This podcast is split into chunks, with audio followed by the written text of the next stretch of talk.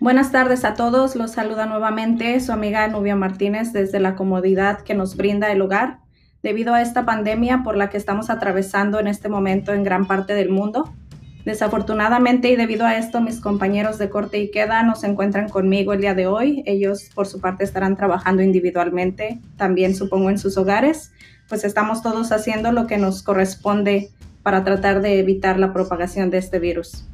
Y bueno, ya entrados en tema, el día de hoy les traigo dos películas dirigidas a un público definitivamente mayor de edad por su contenido temático, el gran uso de violencia, las escenas y lenguaje no aptos para menores de edad. Las personas altamente susceptibles pueden encontrar en estos dos filmes escenas completamente perturbadoras y probablemente querrán apagar sus televisores a los dos minutos de haber comenzado a verlas. Y no los juzgo, me ocurrió a mí también. En ellas encontramos esta dicotomía, por una parte, eh, en la película del infierno, esa violencia espectacular que llama la atención a, un gran público. Y por otra parte, tenemos a Ellie con este otro tipo de violencia que se le conoce como slow violence o violencia lenta, pero que de igual manera puede perturbar al público. Entonces, vaya, entremos ahora a resumir el contenido de ambas películas.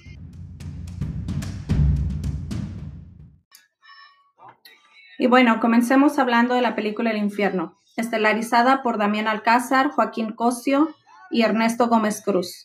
Todos ellos actores experimentados y que han recibido nominaciones y o premios por su participación en diferentes películas, incluidas El infierno. Damián Alcázar también ha ejercido como diputado en la Ciudad de México, entonces no solo es un actor, sino también se ha visto inmiscuido en la política.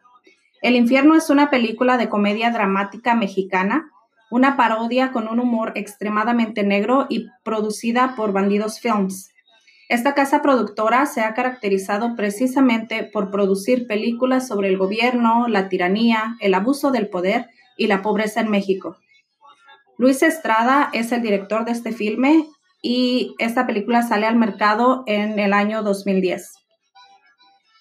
El filme comienza con la escena de Benny recibiendo la bendición de su madre, puesto que está a punto de partir a los Estados Unidos ilegalmente, y le promete a su hermano menor que mandará por él, promesa que obviamente no cumple. La trama comienza cuando después de residir en el país norteamericano por 20 años, es deportado. Al regresar a su pueblo, se da cuenta que muchas cosas han cambiado, que el pueblo ahora parece más solitario y más dejado de la mano del gobierno, que ahora el crimen organizado manda y que hay violencia por todas partes y que los reyes y los panchos se disputan la propiedad total del pueblo. A pesar de ser advertido por su madre y su padrino y de saber que su hermano fue asesinado en circunstancias sospechosas, decide unirse a uno de los dos grupos delictivos, los Reyes, comandado por don José Reyes, pues piensa que los Panchos, el otro grupo delictivo, encabezado por el hermano de don José, mató a su hermano. Se enamora de la mujer que, que, fue vaya mujer de su hermano, apodado el Diablo, y trata al mismo tiempo de mantener fuera de esta delincuencia a su sobrino, apodado, por obvias razones, el Diablito. Todo parece ir bien hasta que el diablito comete el error de pasarle información a los panchos sobre el paradero del hijo de don José, al que acribillan. Es ahí cuando todo se viene abajo y se desencadena una ola de violencia imparable en la que están inmiscuidos el gobierno, la política, la religión y obviamente el narcotráfico. Y ahora pasemos a hablar de la película Ellie. Esta película es estelarizada por Armando Espitia, actor de cine, teatro y televisión, Andrea Vergara y Eduardo Palacios. Estos dos últimos debutan como actores en esta película. Eli es una película independiente mexicana dirigida por Amat Escalante. La película aborda el tema del narcotráfico en México. Fue estrenada en el año 2013 en la sexagésima edición del Festival de Cannes en donde Amat fue galardonado con el premio de Mejor Director por su trabajo en esta obra, pero que también fue objeto de críticas desiguales por su contenido violento. La historia inicia con dos personas secuestradas dentro de la caja de una camioneta. Cuando sus captores llegan a un puente peatonal, deciden colgar a uno de ellos y dejar al otro tirado. Eli es un hombre joven, recién casado y padre de un bebé de pocos meses de edad. En la pequeña casa en la que viven, viven él, su joven esposa, su hijo, su padre y su hermana Estela, una estudiante de secundaria en un pequeño pueblo de Guanajuato. En el pueblo la mayoría de los habitantes se dedican a una de tres cosas, o son militares, o narcotraficantes, o trabajan en una planta de armado de automóviles que está en el pueblo. Estela de 13 años se enamora de Beto, un chico de 17 años que entrena para ser militar. Beto intenta proponerle que se vaya con él del pueblo para casarse en secreto. Y para obtener el dinero necesario para esta huida, Beto roba dos paquetes de cocaína decomisada, pues piensa revenderlos y así obtener el dinero que necesita. Le pide a Estela que los oculte en el tinaco de su casa, y ésta accede. Eli los descubre y al no querer involucrarse con el narcotráfico, decide deshacerse de ellos, tirando el contenido en un estanque, en donde paradójicamente se encuentra un toro atrapado. Cuando un grupo especial de agentes contra el narcotráfico descubren esto, secuestran primero a Beto, a quien ya llevan en la camioneta golpeado, y van a casa de Eli, en donde lo recibe su padre con una pistola también y lo acribillan. Entonces se llevan a Eli y a Estela secuestrados también. Es ahí donde comienza el clímax y a su vez las escenas más violentas de toda la trama. Y bueno, ahora hablemos un poco sobre la película Ellie y, y, también sobre lo que opina la crítica de este filme. Es una película mexicana que nos muestra un día a día de la vida de un pueblo que sirve como campo de batalla bajo el poder de Felipe Calderón en los años de la guerra contra el narcotráfico, en donde sabemos un inicio de esa guerra contra el narcotráfico, pero que hasta el día de hoy no ha llegado a su fin. Es un filme muy criticado, de acuerdo a Dargis, o Dargis, no sé cómo se pronuncia muy bien su nombre, su apellido. Es one of those exploitation films that sells its violent goods with art cinema pretension. También dice que Escalante presents it with great calculation and numerous art film cliches without discernible point of politics. The entire film could be deemed a, a failure me voy a permitir no estar de acuerdo con esta crítica, puesto que para mí la forma en la que se presenta la violencia real que existe en México y en muchos otros países, pero que en este caso el, el escenario es México, es simplemente presentada sin, sin llegar a ese punto de que puede asquear al, al espectador. Es, mostrar una realidad desde su realidad. Entonces, bien lo dice Solórzano, uh, que es una película perturbadora, no por su violencia gráfica, definitivamente no, sino por la cotidianidad con la que esta violencia coexiste con la rutina diaria de los habitantes de este pueblo. Y lo vemos en diferentes escenas, como la escena del castigo a Eli y a Beto, después de que los raptan, los llevan a, este lugar donde al parecer se dedican a eso, a castigar a personas y reciben dinero por ello. Entonces, cuando llegan los secuestradores con Eli y Beto, los cuelgan para castigarlos y al llegar a este lugar se encuentran unos niños jugando un videojuego y entonces dejan de jugar el, videojuego para sentarse en un sillón y ser espectadores de este tipo de violencia, en donde pareciera un, algo normal, algo que, puede existir y que, y que no se debería castigar. También vemos en el fondo a una señora cocinando y que puede, puede ver lo que está pasando, pero que no hace nada al respecto. Entonces, este desarrollo narrativo de los hechos sin orden ni certeza hace de esta película algo magnífico. la violencia, la, la, violencia también que existe contra la mujer, y lo vemos en el caso de Estela. A ella también la capturan, no se ve que la castiguen, pero cuando la liberan, cuando llega de regreso a la casa donde vive con su hermano Eli, la llevan al doctor y al parecer está enferma y entonces vemos los resultados de lo que ha pasado. Es ahora una niña que se encuentra embarazada por una violación y que no puede ni siquiera ahora decir nada, se encuentra completamente muda, callada, no, no es capaz de ni siquiera emitir un sonido. Y esto todo reflejo de ese trauma al que se ha visto, en el que se ha visto envuelta.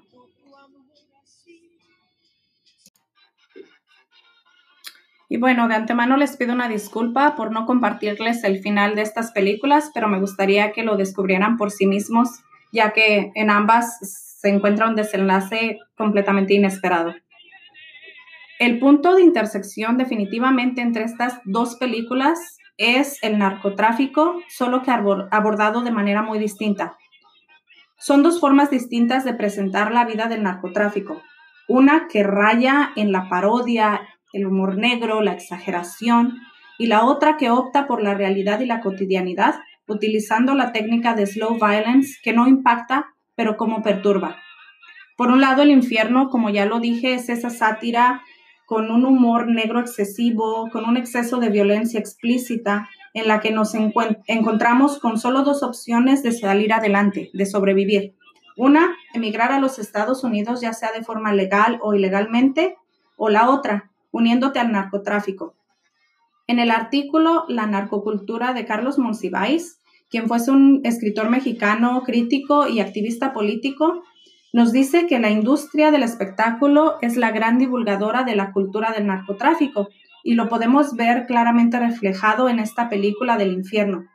Ese poder adquisitivo, los recursos tecnológicos con los que cuenta la delincuencia organizada, el impulso de sobrevivir a como dé lugar a una costa de propios parientes o familiares muy cercanos, la admiración por este tipo de, trabajos fílmicos, sus consecuencias de la velocidad, de la muerte, de las mujeres fáciles, de las armas poderosas, de la ambigüedad moral, la compensación psicológica del derroche en quienes vivían en la carencia extrema o pobreza y ahora tienen los recursos, todos los recursos al alcance de la mano. La seducción de la publicidad y el relieve legendario de hombres rudos, independientes, habituados a la soledad, tal y como lo plasmaba, no sé si recuerdan aquel comercial de Malboro, en donde aparecía un, un hombre fuerte en medio de la nada, bueno, pues ni más ni menos. La obtención del gusto estético que proporciona el demasiado dinero, lo brillante, lo llamativo, lo ostentoso que se consideran signos de distinción. Entonces podemos ver este oro por donde quiera, cachas de oro, cinturones de oro, todo, todo eso que implica el dinero en exceso. Y bueno, nos deja con una cita que, que para mí significa, ¿qué fue primero? ¿El huevo la gallina? Y dice así, no éramos así hasta que distorsionaron nuestra imagen y entonces ya fuimos así, porque ni modo de hacer quedar mal a la pantalla. Y bien es cierto, porque entonces solo basta con echar un vistazo a esas narcoseries que encontramos en plataformas como Netflix, en donde tienen un gran público y, es, es, es una, un mercado muy rentable. Todos esos narcocorridos, todos esos grupos que llenan foros enormes y que toda la gente que va ahí, bueno, disfruta de todas estas características que les brindan todas estas cosas de, series de narcotráfico y, toda esta música sobre el narcotráfico. Entonces, pues lo pintoresco no define ni capta debidamente al narco. Al fin y al cabo, es un emporio neoliberal y por eso tiene tanto éxito el tratamiento caricatural en el cine de estos personajes, como lo vemos en la película del infierno. Algunos otros temas que podemos encontrar en estas dos películas podrían ser el abuso en contra de la mujer, como en el caso de Estela, la prostitución, representada en La Shula, la senitud olvidada con la mamá de Benny, la impunidad del crimen, la falta de valores, las, las grandes formas de gobierno como es la religión y la política, inmiscuidas hasta el cuello en este tipo de organizaciones delictivas, el abuso de poder, como lo vemos reflejado en la licenciada que trata de que Eli acceda a tener sexo con ella, o el comandante de la policía con el que Benny denuncia a don José sin saber que es él otro más que trabaja para don José la desesperanza en donde no queda más que seguir sobreviviendo, ya no viviendo, pero sí sobreviviendo con lo que se tiene, de la manera más cercana a lo que es normal, entre comillas, como en el caso de él y su familia. Y bueno, también esa pobreza que parece que carcome y que, y que es de la cual casi imposible salir.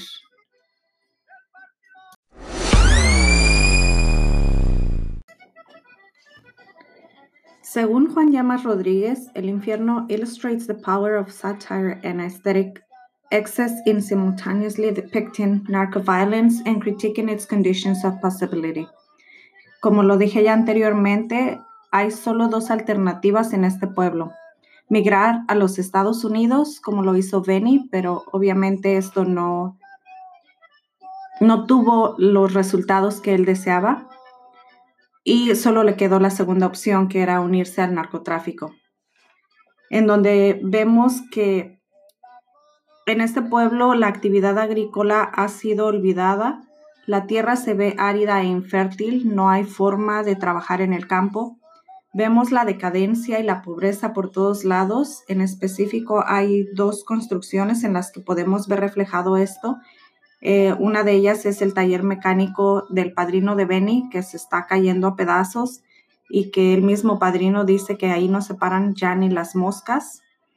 Y otra es la casa de la madre de Benny, que se está cayendo prácticamente de vieja. Por otro lado, los personajes cumplen a la perfección las condiciones que marca la industria del espectáculo y todos estos estereotipos los encontramos en Benny García, actuado por Damián Alcázar, y El Cochiloco, actuado por Joaquín Cosio. Vemos pistolas con cachas de oro, ropa ostentosa, cinturones, botas de piel de víbora o de cocodrilo, camionetas que que rayan en, el derroche, cadenas, anillos de oro, etcétera, etcétera, etcétera. Lo lucrativo que puede ser o que puede llegar a ser esta industria, lo vemos, por ejemplo, eh, ya trayendo todo esto a la realidad. No sé si recuerdan esa camisa marca Polo de color verde con el número 2 en una de las mangas que portaba el narcotraficante Edgar Valdés mejor conocido como la Barbie y que lo vimos en los noticieros de prácticamente de todo el país, o aquella camisa con estampados azules que portaba Joaquín El Chapo Guzmán a la hora de su detención y que se hicieron tan populares entre la gente que era casi imposible poder conseguir una prenda igual a estas, pues se vendía como pan caliente. Y ni qué decir de los narcocorridos, que según Monsiváis el corrido vuelve en 1970. Anteriormente a este año, se pensaba que el corrido estaba extinto, pues solo servía para rememorar a Pancho Villa o Emiliano Zapata. Y después de 100 años de, de la revolución, pues quién se acordaba ya de eso. Pero ahora regresa con mucha más fuerza y con un enfoque de contar hazañas, hazañas de las que más y más se van apoderando los traficantes de drogas y que escuchamos a lo largo de esta película interpretados por grupos musicales como los Tucanes de Tijuana. Este tipo de música no es lo único que prevalece a lo largo de este filme. ¿Cómo dejar de mencionar la escena de la celebración del Bicentenario de la Independencia de México, en donde el Beni regresa a cobrar venganza y acribilla a don José, quien es ahora el presidente municipal, y que se encuentra dando el grito al lado de su esposa, del sacerdote, del alcalde del pueblo y de sus escoltas, y en donde irónicamente escuchamos el estallido de los fuegos pirotécnicos a la par de los disparos de la metralleta. Esta escena impacta a la audiencia no solo de manera auditiva, sino también visual, pues vemos correr la sangre de don José por uno de los signos más emblemáticos para el mexicano, el escudo nacional. En el artículo Toward a Cinema of Slow Violence, puntualiza que Ellie offers an ideal example of how to approach the problem of slow violence in cinema in general and in films about narcotrafficking in particular. Es decir, Ellie es una película que podríamos catalogar como lenta, pero que aunque no es una película que esté llena de balazos ni escenas violentas explícitas o narcocorridos que usualmente encontramos en otros filmes sobre narcotráfico, sí se percibe la violencia tanto de forma visual como auditiva. Muchos críticos se han enfocado en la escena en donde él y Beto están siendo torturados. Definitivamente esta escena muestra la violencia en su mayor esplendor. Pero en lo personal me resulta mucho más impactante la escena en donde Eli se deshace de la cocaína tirándola en un pozo en el que se encuentra atrapado un toro. En esta escena, la toma aérea que hace la cámara intenta comunicarle a la audiencia que el toro atrapado en ese pozo es el reflejo exacto de lo que Eli está a punto de vivir, una situación sin salida y profetiza un futuro sin esperanzas para él. Y en cuanto a la parte auditiva, qué mejor ejemplo que el de las máquinas de la ensambladora de autos.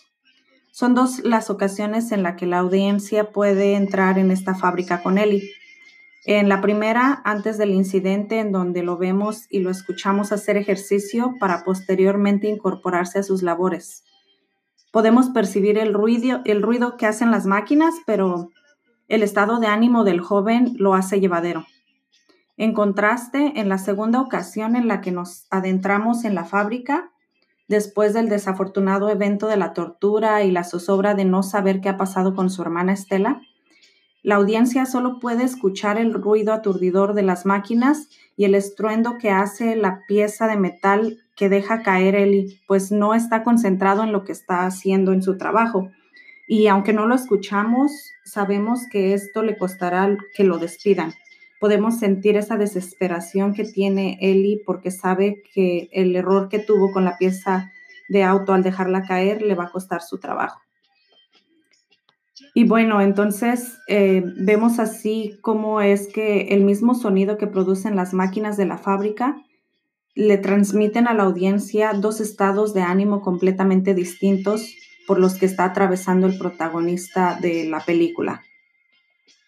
Y por otra parte, en cuanto a la caracterización de los personajes, estos rompen obviamente con los estereotipos que esperaríamos ver en películas que tocan el tema de las drogas sin embargo, digo, en, ella encontramos personajes caracterizados de una forma cotidiana. Em, el mejor ejemplo que puedo encontrar es precisamente a Estela.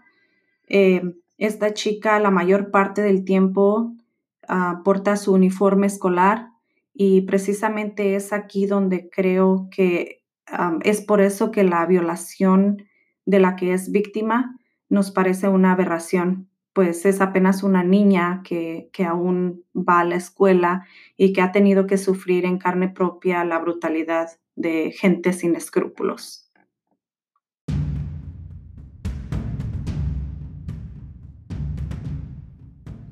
Y bueno, pues estas dos películas que les traje el día de hoy son definitivamente ese tipo de películas que no te pueden que no te puedes sentar en la comodidad de tu sillón a, ver con tu familia o con un tazón de palomitas.